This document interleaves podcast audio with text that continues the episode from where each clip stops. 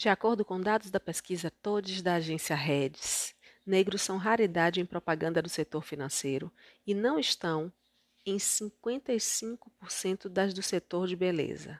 Considerando somente os comerciais protagonizados por mulheres, 70% deles são com brancas, apenas 17% com negras e 13% com diferentes grupos raciais.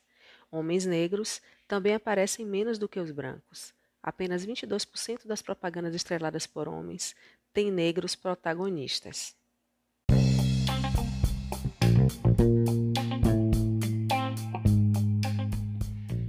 Olá, ouvinte! Seja bem-vindo ao Vozes Podcast. Eu sou Nívia Cerqueira e o bate-papo de hoje é sobre narrativas negras e representatividade.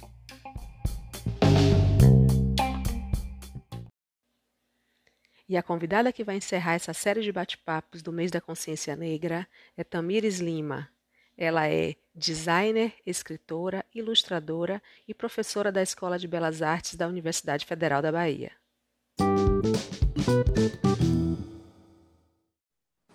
Seja bem-vinda, Tamires Lima, ao Vozes Podcast. Tudo bem? Tudo bem, Nívia. É um prazer estar aqui com vocês para a gente papear um pouquinho. Eu que agradeço a sua participação. Vamos lá. O negro tem sido muito mais um objeto de pesquisa do que um produtor de conteúdo. A escassez de narrativa sob o ponto de vista negro ao longo da história retrata esse apagamento cultural, com a ausência de personalidades negras nos espaços de poder e gerações crescendo sem representatividade. Como surgiu a ideia de trabalhar narrativas negras voltadas para o público infantil, Tamires? Então, é, eu penso que assim, quando você desenha, você reflete um pouco de si mesma, né? E desde criança eu sempre gostei muito de desenhar, de contar histórias. É, como minha mãe é professora, né, de rede municipal, sempre teve muito livro, muita tarefinha, muita coisa de prova, de tudo, né, para poder corrigir, fazer. Então eu acho que eu sempre tive imersa, né, nesse conteúdo infantil e sempre falava que quando eu crescesse eu queria ser ilustradora, né, que eu queria ser escritora também de histórias infantis, eu dizia. Também meu pai sempre incentivava eu e meu irmão a ler, né, através das revistinhas da Mônica, que a gente aprendeu a ler lendo da revistinha da Mônica, digamos assim. Então, Sim. só que eu percebia, né, no decorrer do que eu via, né, tanto nas revistinhas ou nos livros, é, que eu não me encontrava, né, não me, não me sentia representada, assim, como, assim, né, você procurar a personagem e você dizer, ah, eu sou essa personagem, eu sou aquela personagem, que é muito coisa de criança, e eu não me via, né, nesses papéis. Então, quando, quando cresci e fui para a universidade estudar design, é, eu pensei assim, não, eu, se eu não me, não estou me encontrando, né, nessas produções, eu vou criar em que eu, em que eu exista, né? Então, era uma forma de existir. Então, eu penso que essa, essa ideia de trabalhar as narrativas negras é um pouco para sanar uma questão também, né, que, que eu passei, que muitas crianças passaram, né, no decorrer, né, dos anos. Eu nasci nos anos 90, então não tinha essa não via essa representação. Então eu quis criar para me inserir nela. Então foi por esse caminho, assim, sabe? Porque eu não queria que outras crianças passassem Entendi. pelo mesmo que eu, assim. Muito bom. Você utiliza narrativas negras como ferramenta de voz, com personagens negros que se destacam e falam de suas inquietações.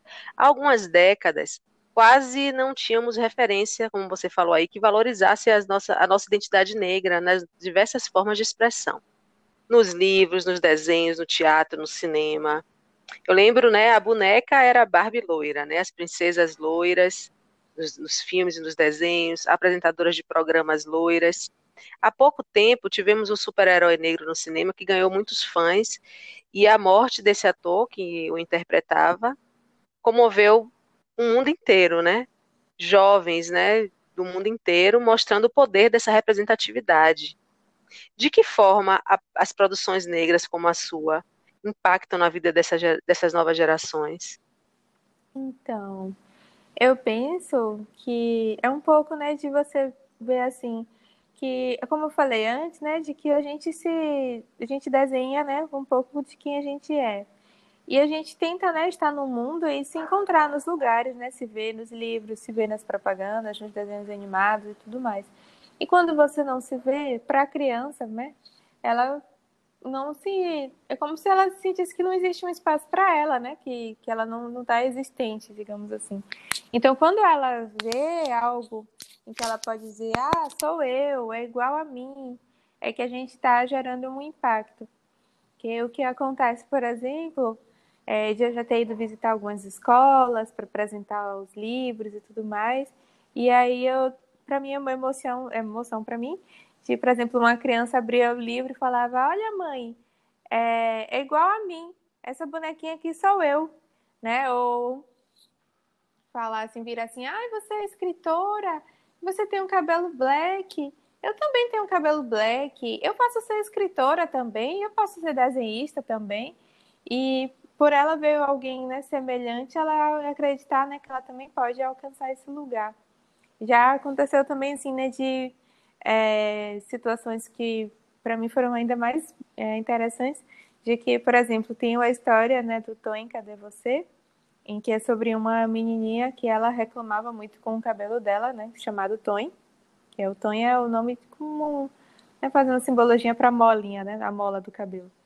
Sim, sim. Isso.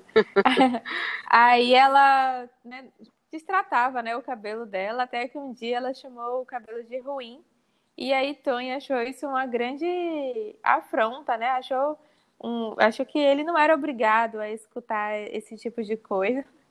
Pegou as coisinhas dele e foi embora, né? E aí a menina passa pela história procurando pelo cabelo, que é um paralelo de que tá buscando pela própria identidade, assim, né? E aí. Ah, que barato. Uhum. Pois. Aí já teve de tudo, né? Já teve de eu perguntar para as crianças: ah, o cabelo foi embora, levou as coisas dele na mochila e foi. O que, um cabelo levaria? Aí as crianças falando: ah, já levou pente, levou shampoo, levou condicionador. Aí uma criança falou: ah, levou um piolho. Enfim. e aí você vai vendo né, o imaginário assim, né, das crianças a partir de, da história.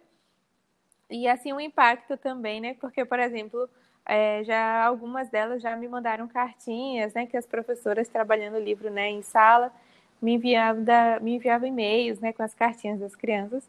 Já recebi umas cartinhas assim, ah, eu pedi desculpas pro meu cabelo.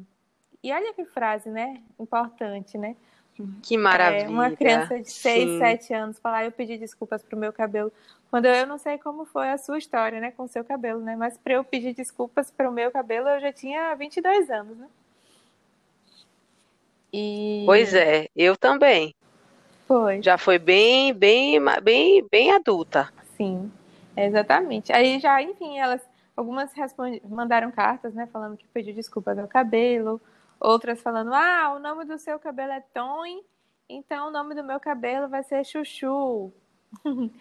Eu falando, ah, eu não quero que meu cabelo vá embora, eu vou cuidar melhor dele.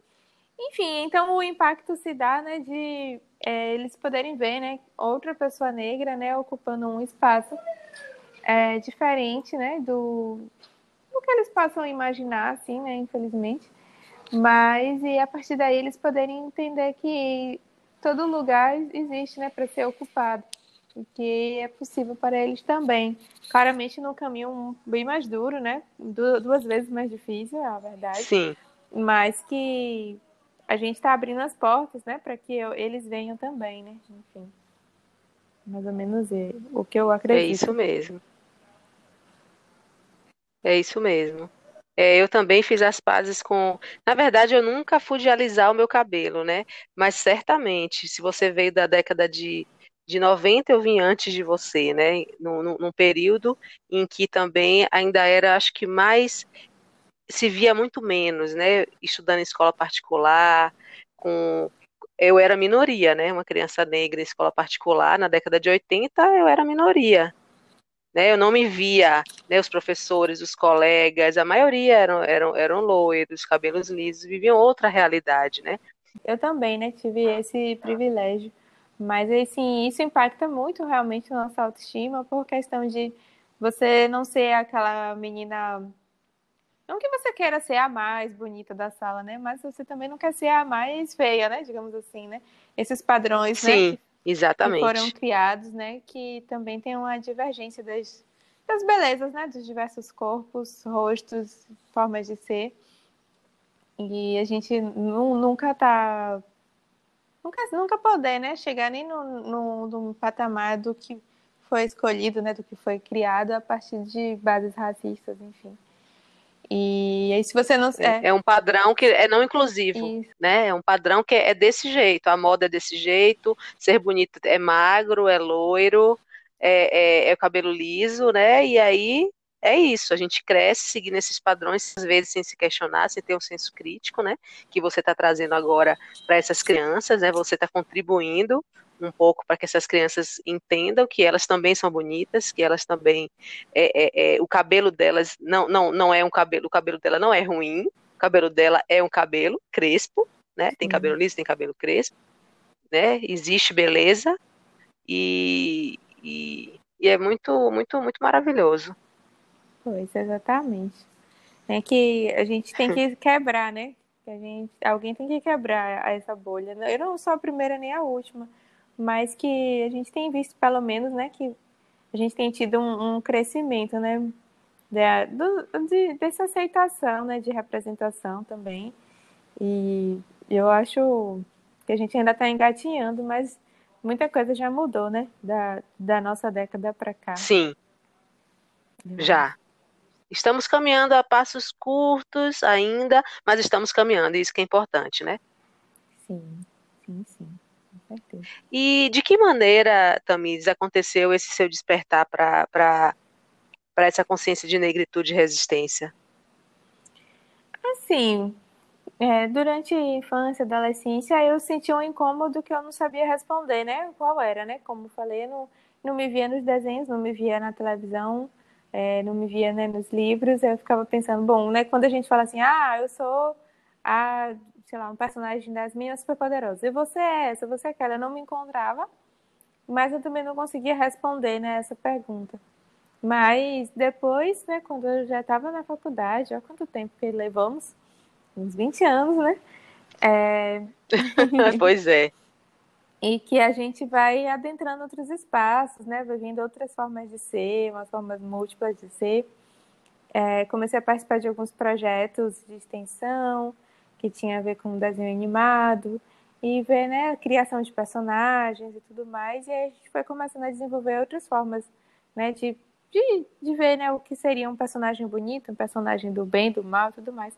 E essas questões foram me surgindo, né? Agora eu posso dizer que realmente é, a mudança aconteceu quando eu cortei o cabelo, né? Que na verdade eu tinha, sempre tive o cabelo crespo mas com os relaxamentos e tudo mais, ele vai ficando cacheado, vai ficando com cacho aberto, né? Como chama. E sempre. Sim. Mas eu nunca fui assim de alisar, alisar, porque não, eu achava que não combinava comigo, digamos assim. Até que um Eu também nunca gostei de usar liso, não. Isso. Até que uma vez eu fui, né, fazer um cortar as pontas, né, do cabelo no salão e tal. A moça cortou meu cabelo de uma forma errada, irremediavelmente errada, em que eu ganhei meu cabelo black assim automaticamente. Várias meninas falam, passam por um processo né, de transição, de big shop e tudo mais, para começar né, a ter essa sua nova identidade, digamos assim. E para mim foi meio que automático, Sim. digamos assim, né? Eu passei o meu primeiro mês falando, ah, eu não quero meu cabelo assim, mas um cabelo não tem retorno, né? Uma vez cortado, você tem que esperar crescer, né? É. e foi vendo ele crescendo é, que eu fui é, criando também uma consciência, assim, né, da minha identidade e tal. Da, da questão de como assim, né, que a gente é criado para se odiar, né, odiar a nossa cor, odiar o nosso cabelo, odiar nossos traços. E comecei a pensar como era tão perverso né, essa construção, né, do, do racismo mesmo, que faz a gente odiar o nosso próprio Demais. corpo. E aí eu fui me redescobrindo, né, nascendo uma nova identidade que eu fui entendendo é, de outras maneiras, né, como, como tudo foi construído e como é preciso desconstruir também. Enfim, eu acho, né? Eu acho que, na verdade, um despertar pode ter sido na hora que eu cortei o cabelo, mas a gente está todo dia, né, redescobrindo, reescrevendo, repensando tanta coisa. Exatamente. Eu estava falando, né, eu, é, eu, eu, fiz uma publicação e uma prima, né, é, comentou assim, ah, desde os 15 anos, ela falou, desde os 15 anos, eu, eu já tinha acordado para esse preconceito, para essa consciência de negritude. E aí eu falei para ela, eu acho que é diferente para cada pessoa, né? A gente está vivendo ali, né? Eu, eu, também entrevistei um outro, um outro amigo que é jornalista e músico, falei sobre, falando sobre música e negritude, foi a primeira dessa sequência agora do mês de novembro, e ele falou, ele cresceu na liberdade, é, próximo ali aos, aos blocos afros, o Leaie. Ele cresceu com o pai dele ouvindo Edson Gomes em casa, com aquelas músicas de resistência, né? Contra o racismo. E, e ele disse que só foi acordar, entender. Ele falou, eu, eu sabia, a mesma coisa de mim, que meu pai também ouvia Edson Gomes. Ele só foi parar para entender aquelas letras, entender o processo dele é, é, como um homem negro de periferia, quando ele já estava adolescente já Sim. lá para os seus 16, 17 anos, entendeu? Então, assim, eu acho que esse esse acordar, né, esse despertar para a consciência de negritude, eu acho que é, é muito peculiar de cada um, né, do processo de cada um, do senso crítico de cada um, é, é, da busca de cada um, do ambiente que vive, das é, é, como é que eu posso dizer, do estímulo que recebe. Eu acho que é muito né, da, da, situação que passa. Eu acho que cada um tem o seu processo, né, de, de despertar para essa consciência. Sim, eu também acho que é. Não adianta, né? Você pode falar, falar, falar, falar, mas é, eu digo que o estalo é de cada um, né? No seu tempo. É. E é isso. A gente pode né, manter as referências, estar sempre apresentando, mas também não é questão de você sacudir a pessoa e fazer ela entender, né? Porque é uma busca pessoal também. Sim. Né? Se entender. Exatamente. Esse seu livro que você mencionou há pouco, Tom, cadê você? Que fala da história de muitas crianças negras que crescem sem aceitar o seu cabelo natural.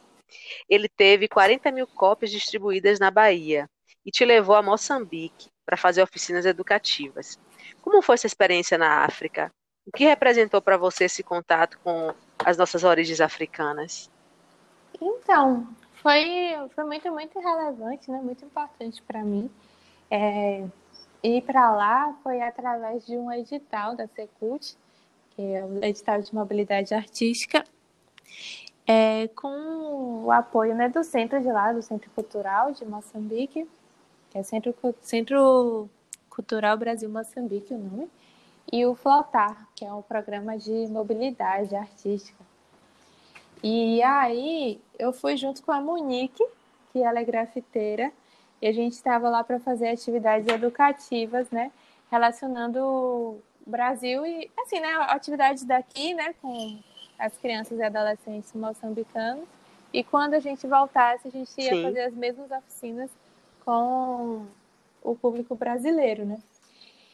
E aí foi tão interessante porque a gente pode fazer uma conexão, né, entre os dois grupos, né, ver semelhanças, ver diferenças, ver como Sim. algumas pontes são criadas assim além do oceano, mesmo que essas crianças nunca tenham se visto, mas que elas estavam conectadas a partir de nós, né, de mim da Monique. E também dos materiais, né? Que a gente levou alguns materiais brasileiros para as crianças usarem e levou materiais de Moçambique para cá para poder ser usado aqui. Aí é, a gente ainda estava na companhia de mais duas artistas que chamavam Juliana, cada uma. Era Ju, Júlia e Ju, né? que elas iam fazer com o Sim. público mais velho, né? As mulheres, as, os adultos, enfim. Mas, enfim, foi muito importante por questão de que, assim, a gente fala bastante, né, de, da cultura negra, da nossa herança ancestral e tudo mais, mas a gente parte também de um imaginário, né, digamos assim.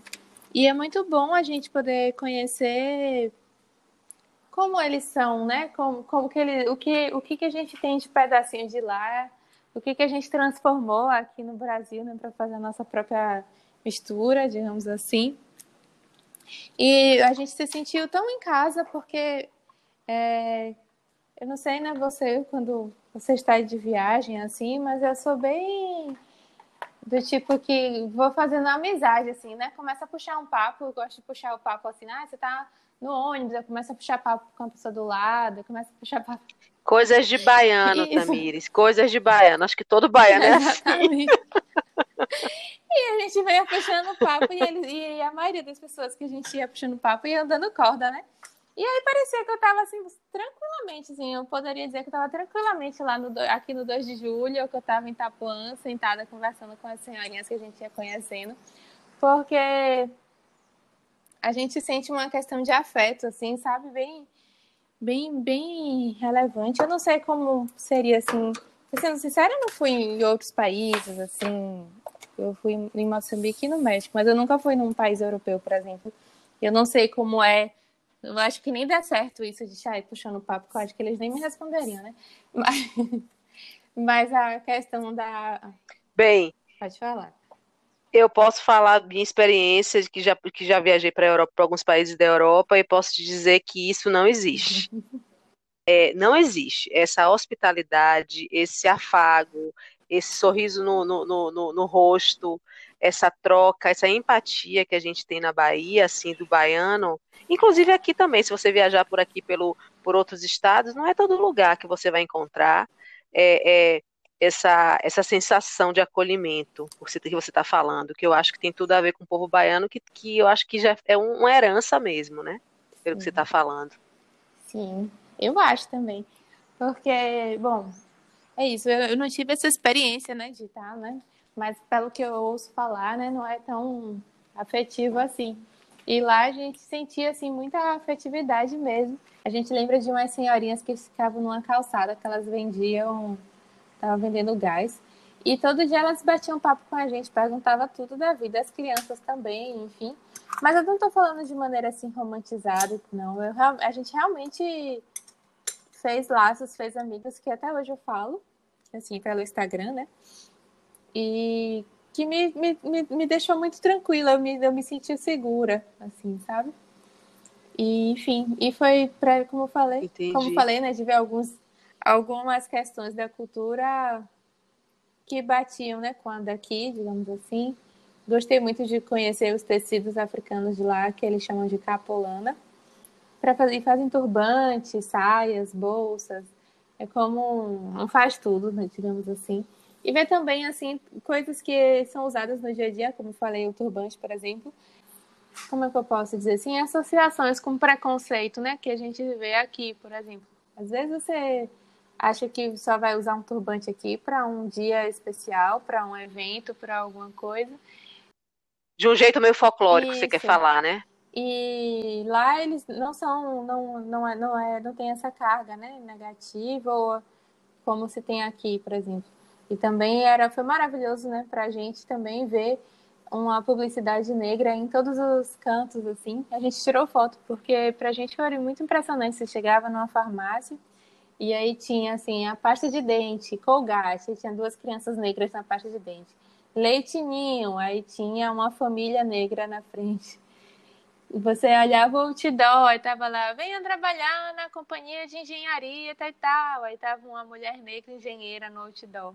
Ou, ah, companhia de internet, outra pessoa negra, né? Por, por questão lógica, né? Porque o país, ele se identifica, né, em sua cor negra. E pra gente é muito, era muito diferente, né? Porque aqui nós somos 54% negros e mesmo assim para você é uma luta, né, conseguir que a pessoa negra esteja lá, né, na propaganda e tudo mais, está lá como uma cota, né, para dizer que teve, digamos assim. Mas não com o real entendimento de que a gente já deveria ter enegrecido as nossas propagandas há tanto tempo. Enfim, aí para a gente, a gente fez essas conexões, conexões culturais, conexões de representatividade e conexões com as pessoas, que a gente teve esse lado afetivo bem forte. E foi maravilhoso. Poxa, fantástico. Você está falando, eu sou publicitária de formação, né? Vim migrando para a área de jornalismo, mas eu me formei em publicidade e o que você está falando é real. A nossa propaganda é branca, né? E até hoje, né, trabalhando é, é, em, em empresas, com propaganda, na hora da gente fazer campanhas, até hoje. É, a semana passada eu estava com uma amiga conversando e ela me falou, Nívia, estou é, com uma, uma, designer aqui trabalhando comigo e ela, a gente montou uma campanha e ela pegou uma foto que só tem pessoas brancas na foto e eu questionei por que, que só tem pessoas brancas. Essa foto é na Europa, essa aqui? E ela falou, ah, mas é porque foi do banco de imagem. Ela falou, mas não, é, não, não quem vai se ver nessa foto, né? Uma foto com pessoas loiras dos olhos azuis, né? Sim. Você falou essa questão da gente se identificar, né? Sim. né? E eu acho que deve ser muito interessante é, você estar tá num lugar, num país onde as propagandas são todas com negros, né? Deve ser uma coisa bem diferente, bem impactante para a gente que, que, como você falou, como, apesar de estar num país de maioria negra, a nossa propaganda é, sempre foi muito branca, né? Propaganda, é, é, a TV, a moda, tudo que a gente, né? Se espelhou durante muito tempo. Deve ser muito interessante. Sim. É demais. Eu nunca vi propaganda legal da África. O que a gente vê na televisão, nos telejornais, são sempre notícias ruins, propagandas negativas, mostrando aquele, aquele, aquele povo sofrido, né? Com uma pobreza muito, muito, muito forte, desigualdade social, em relação à expectativa e realidade. Quando você chegou lá, é, o que foi que você viu? Você viu o que a gente vê na TV ou você viu uma outra África? É, bom, eu não sabia bem o que, que ia esperar, na verdade, né? porque eu gosto de fazer um pouco de surpresa, assim, a mim mesma. Gosto de pesquisar, né? Pensar numa lista de lugares que parecem ser importantes de conhecer e tal. Mas eu não gosto de ficar buscando muita imagem para já não ir com um olhar viciado do que eu encontraria, porque eu gosto realmente da, da surpresa. Então eu não tinha exatamente uma expectativa do que seria, mas eu já acreditava que eu não ia encontrar é, uma imagem como a propaganda na TV, né, de das comunidades, né, com falta de água, subnutrição, Sim. É, enfim, a fome. Eu sei que eu estou indo para a capital de um país, né? Então, o esperado é que você encontre uma cidade com uma grande urbanização, né, com um acesso à internet, com tudo isso, como qualquer metrópole seria em qualquer lugar no mundo, né? Enfim, eu acho que é isso, né? Que as pessoas elas tendem a tem, lançar um olhar colonizador, né, sobre os espaços, de falar, bom, aqui é o que seria a civilização e qualquer outro lugar é um colonizado e o que, é que a gente precisa né, descolonizar o olhar, né, de entender que são várias culturas e várias comunidades e que estão se organizando ao seu desejo, digamos assim. Então, é muito é, perigoso, né, quando você fica propagando uma imagem, né, de um espaço é, e assim, e essa ser a única imagem que, que a gente aqui de fora tem acesso, né, por exemplo.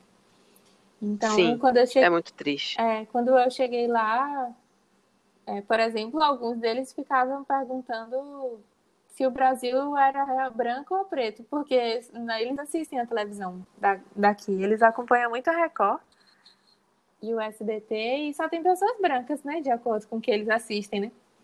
Então, ó, ó, é, o que Olha é, isso. Imagina. Eles tem, assistem muito a Record porque tem uma a versão da Record lá com os programas que que tem aqui, mas com os personagens de lá, né, as pessoas de lá, enfim. E eles têm uma visão de que talvez as pessoas no Brasil sejam brancas, porque teoricamente só o que passa na televisão são pessoas brancas.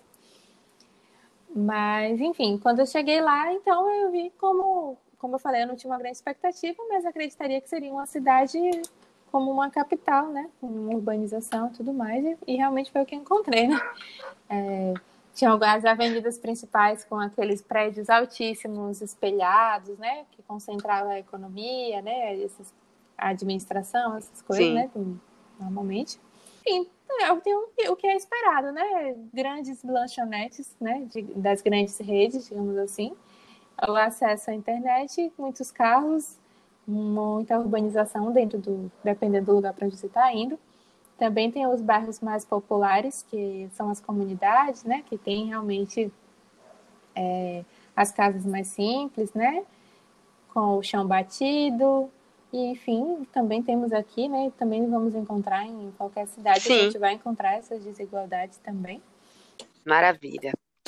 Você também, Tamires, é autora do livro Fabricando, que ensina a fazer brinquedos populares artesanais, algo que tem se perdido ao longo dos anos. Esse livro foi distribuído em espaços públicos e promoveu oficinas de brinquedos em escolas públicas também. Você acha que a educação formal nos afastou da nossa cultura popular, das nossas origens? Como mudar esse paradigma? Então, eu penso que assim, todo lugar é um lugar que você pode aprender, né? Um lugar formal, de não, um espaço de educação formal ou de educação não formal. A gente tem, né, memórias, formas de se lembrar. Tanto que se você começa a conversar e pergunta, né, para a pessoa, né, sobre sua infância, é possível que a gente lembre mais de espaços não formais do que os formais, né? Você vai lembrar das férias no sítio, vai lembrar de ter passado um, algum tempo numa praia lá, que são os espaços que realmente ficam na nossa memória, né? Eu acho. Eu acho só que, que falta, assim, né, a gente entender que todo espaço é espaço de aprender. Então, eu acho que afastou um pouco, né, da nossa cultura popular, né, de tentar enquadrar o que é, né, um saber, né, um saber real, um saber relevante, e o que é um saber que não seja relevante. Mas eu acredito que para mudar esse paradigma, só a gente se reunindo mesmo para brincar, né? A gente desligando um pouco das redes, a gente chamando as crianças para as praças, a gente trazer né, uma, uma rede né, entre pessoas que têm um pensamento mais livre também, levar sua criança para acompanhar a contadora de histórias. Tinha, né? Esse tempo de pandemia a gente sabe que não está tendo, mas que é importante que a gente tenha uma programação cultural tão grande aqui, né, em Salvador. A gente tem em janeiro, fevereiro, que começa assim o verão cultural, digamos assim, a gente tem peças a um real. A gente tem a, né, a orquestra lá no Pelourinho. Sim. Eu, acredito, eu entendo que ainda está muito centralizado, né? Que a gente precisa descentralizar essas ações. Mas a gente precisa tirar as crianças do shopping, né? E entender que uma forma de você ensinar ela é levando ela para ver a vida, né, acontecendo. E eu tenho tantas amigas que realmente estão é, tentando, sabe, em como contadoras de história, como autoras, como artistas circenses, que estão aí correndo para conseguir pagar a conta, mas que elas continuam nessa porque elas acreditam, né, que esse é o caminho, né, de, de realmente ser feliz, assim, né, que o lado lúdico da gente é o que realmente nos move, né, digamos assim. Elas continuam, né, com contação por, pela internet, né, pelo Instagram, live e tudo mais. Então, eu acredito nisso, de a gente desligar os celulares e descer, né, para as praças e descer para os espaços e botar as crianças em contato. Eu, eu, toda essa fala que eu estou dizendo é num período pós-pandêmico, né? Porque infelizmente não temos como agora.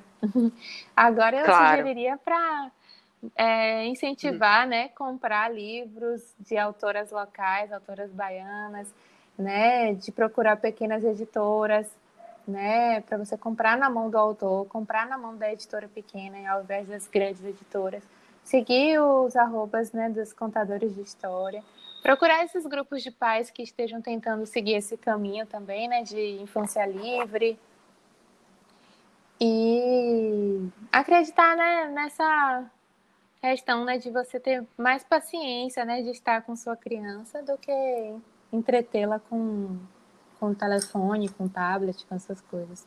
É verdade. Você pode aproveitar e falar aí o seu arroba aí, para quem quiser entrar no seu Instagram. Meu Instagram é arroba tamilima, underline ilustra. Aí lá eu, eu não sou tão boa influência, como eu tinha pensado, assim, tinha falado ontem com uma amiga porque eu não consigo ir atualizando tudo assim no tempo que as coisas estão acontecendo. Que eu digo que assim, ou eu vou viver ou eu vou organizar as redes.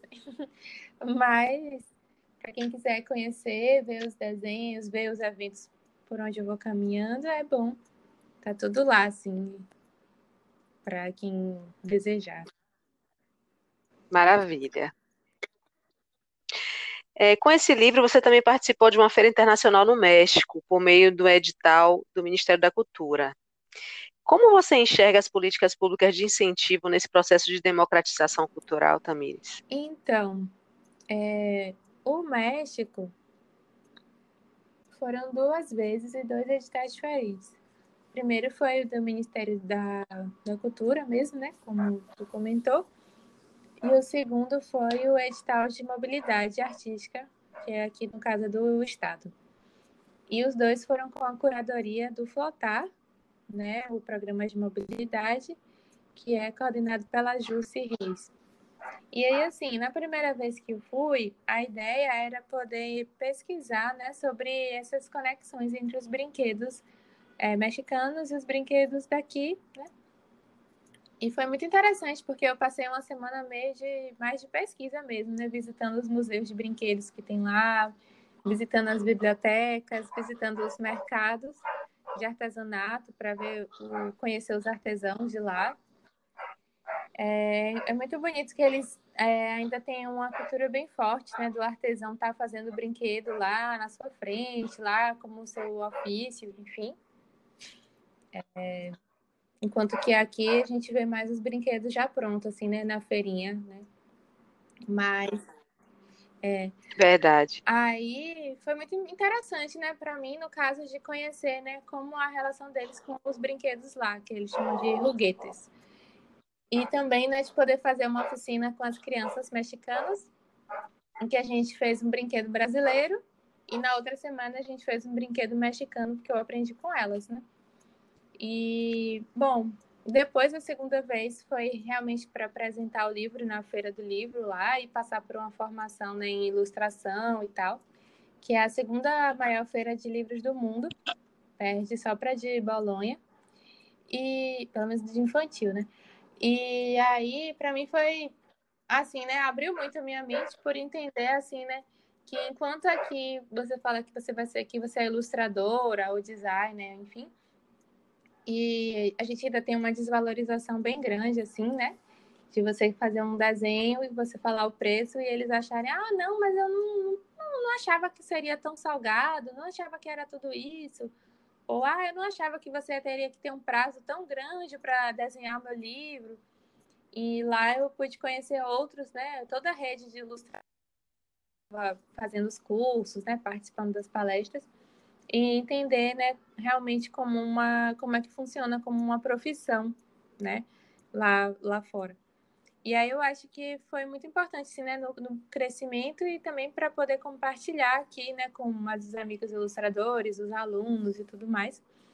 E eu acho que que essas as políticas públicas, né, de incentivo cultural são realmente relevantes para que a gente possa, né, passar por esses momentos formativos que eu não teria como, né, sozinha me organizar e querer ir ao México, né, para fazer um curso enquanto porque eu não teria como, né?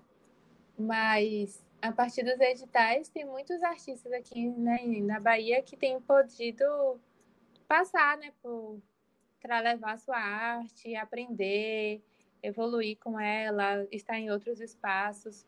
Então, assim, a gente aqui em Salvador, pelo menos eu acompanho a prefeitura e a, o estado, né?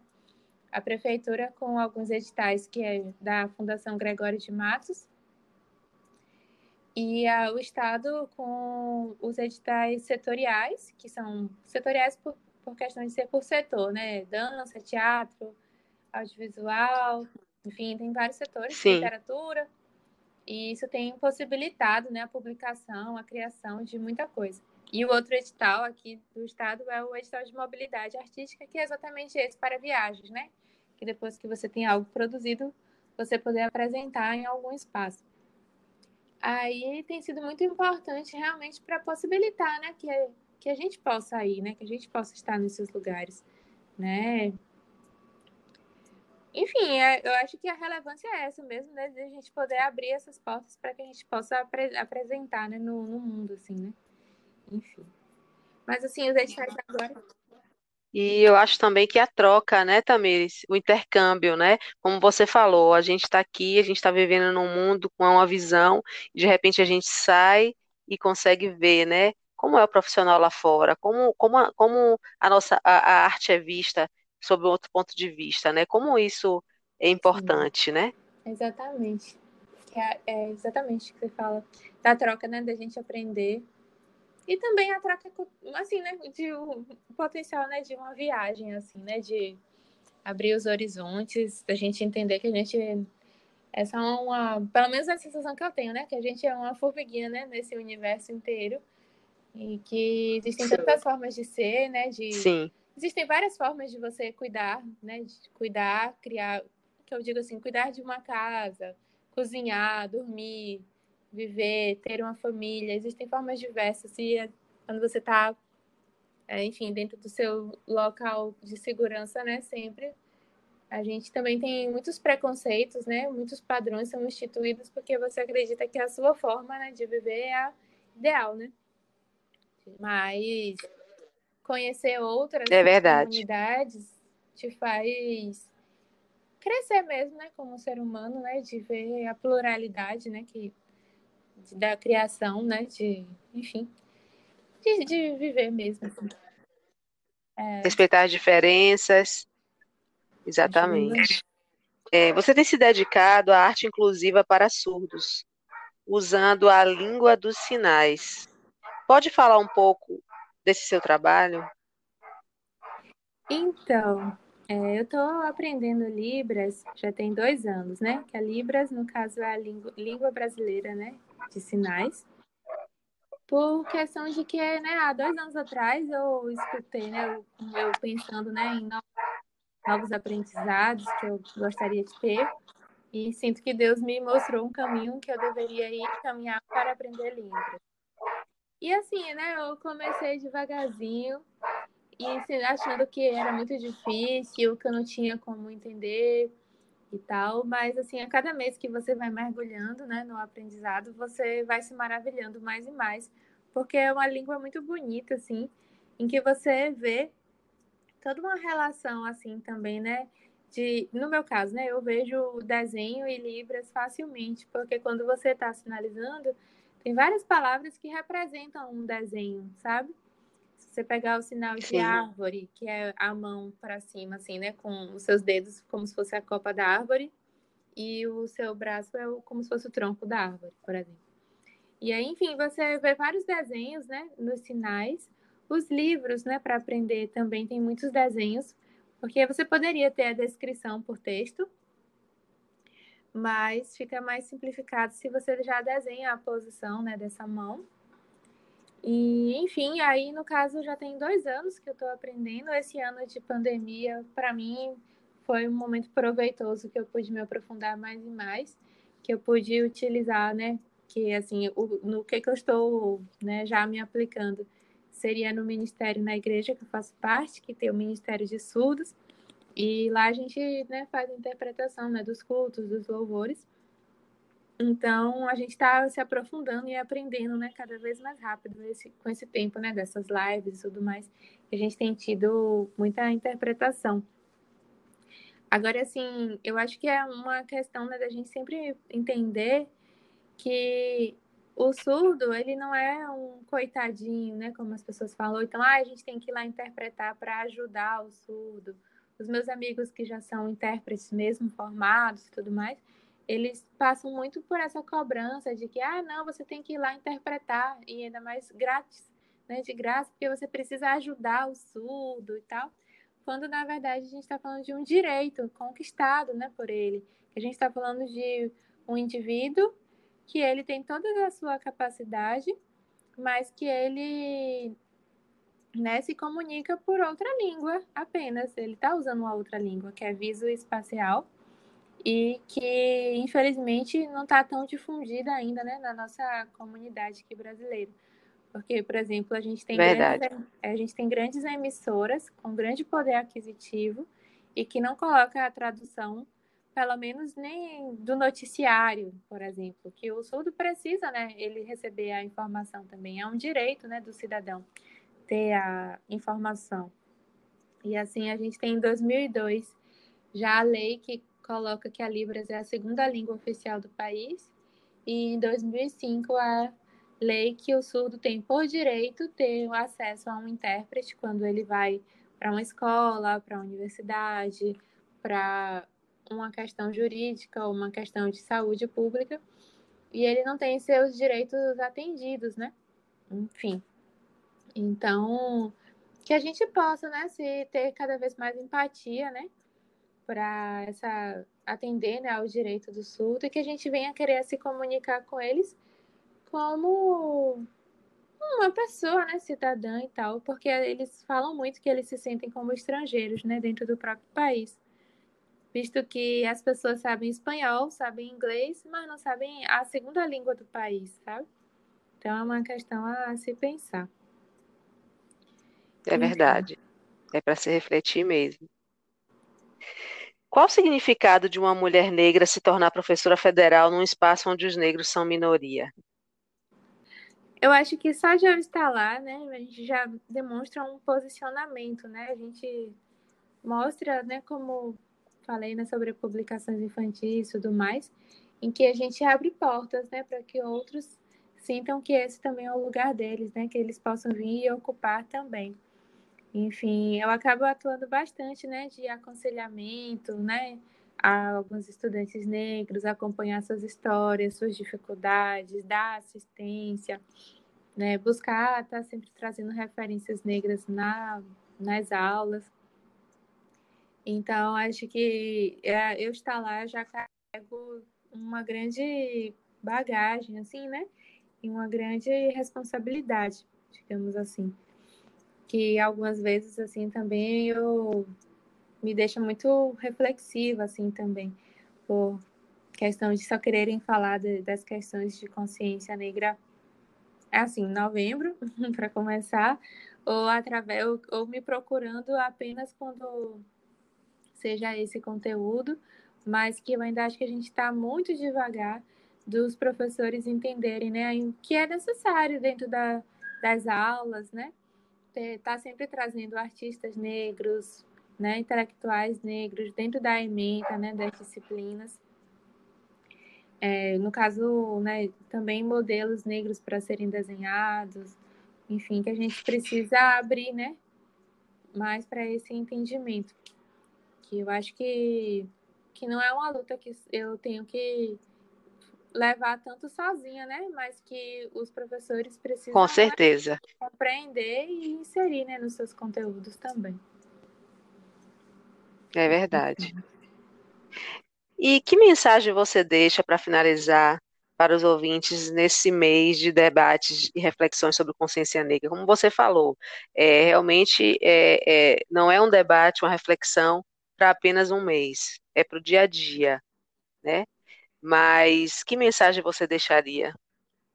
Eu acho que a gente tem que né, entender né, a importância da gente aprender junto, que eu acho que eu sempre falo disso, da gente não acreditar num único padrão ou numa única verdade, mas que a gente esteja disposto a, a sempre estar tá se reciclando, estar tá sempre refletindo, estar tá sempre tentando entender esse lugar de fala né, dessa pessoa negra quando ela vem falar que tal situação, uma situação de racismo, ou quando ela vem falar, olha, precisa ter representatividade nisso e nisso.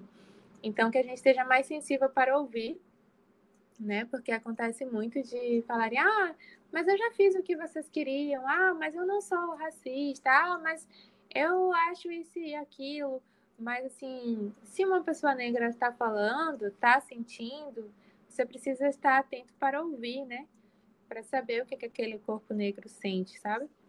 E no caso, se você Sim. for negro, então eu diria que é, acredite, acredite em você, acredite na, na sua beleza, no seu potencial, acredite que o que você está fazendo vai valer a pena para você ou para os próximos que vêm depois de você.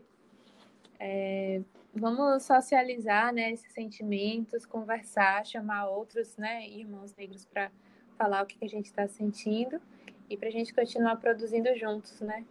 Que é isso. E que sempre está aí, disposto para aprender, né? Que eu, que eu acredito que o mundo é muito curioso para a gente ficar sempre acreditando numa única verdade. É isso. É isso. Maravilha. Obrigada, Tamires, pela sua participação. De nada, eu que agradeço.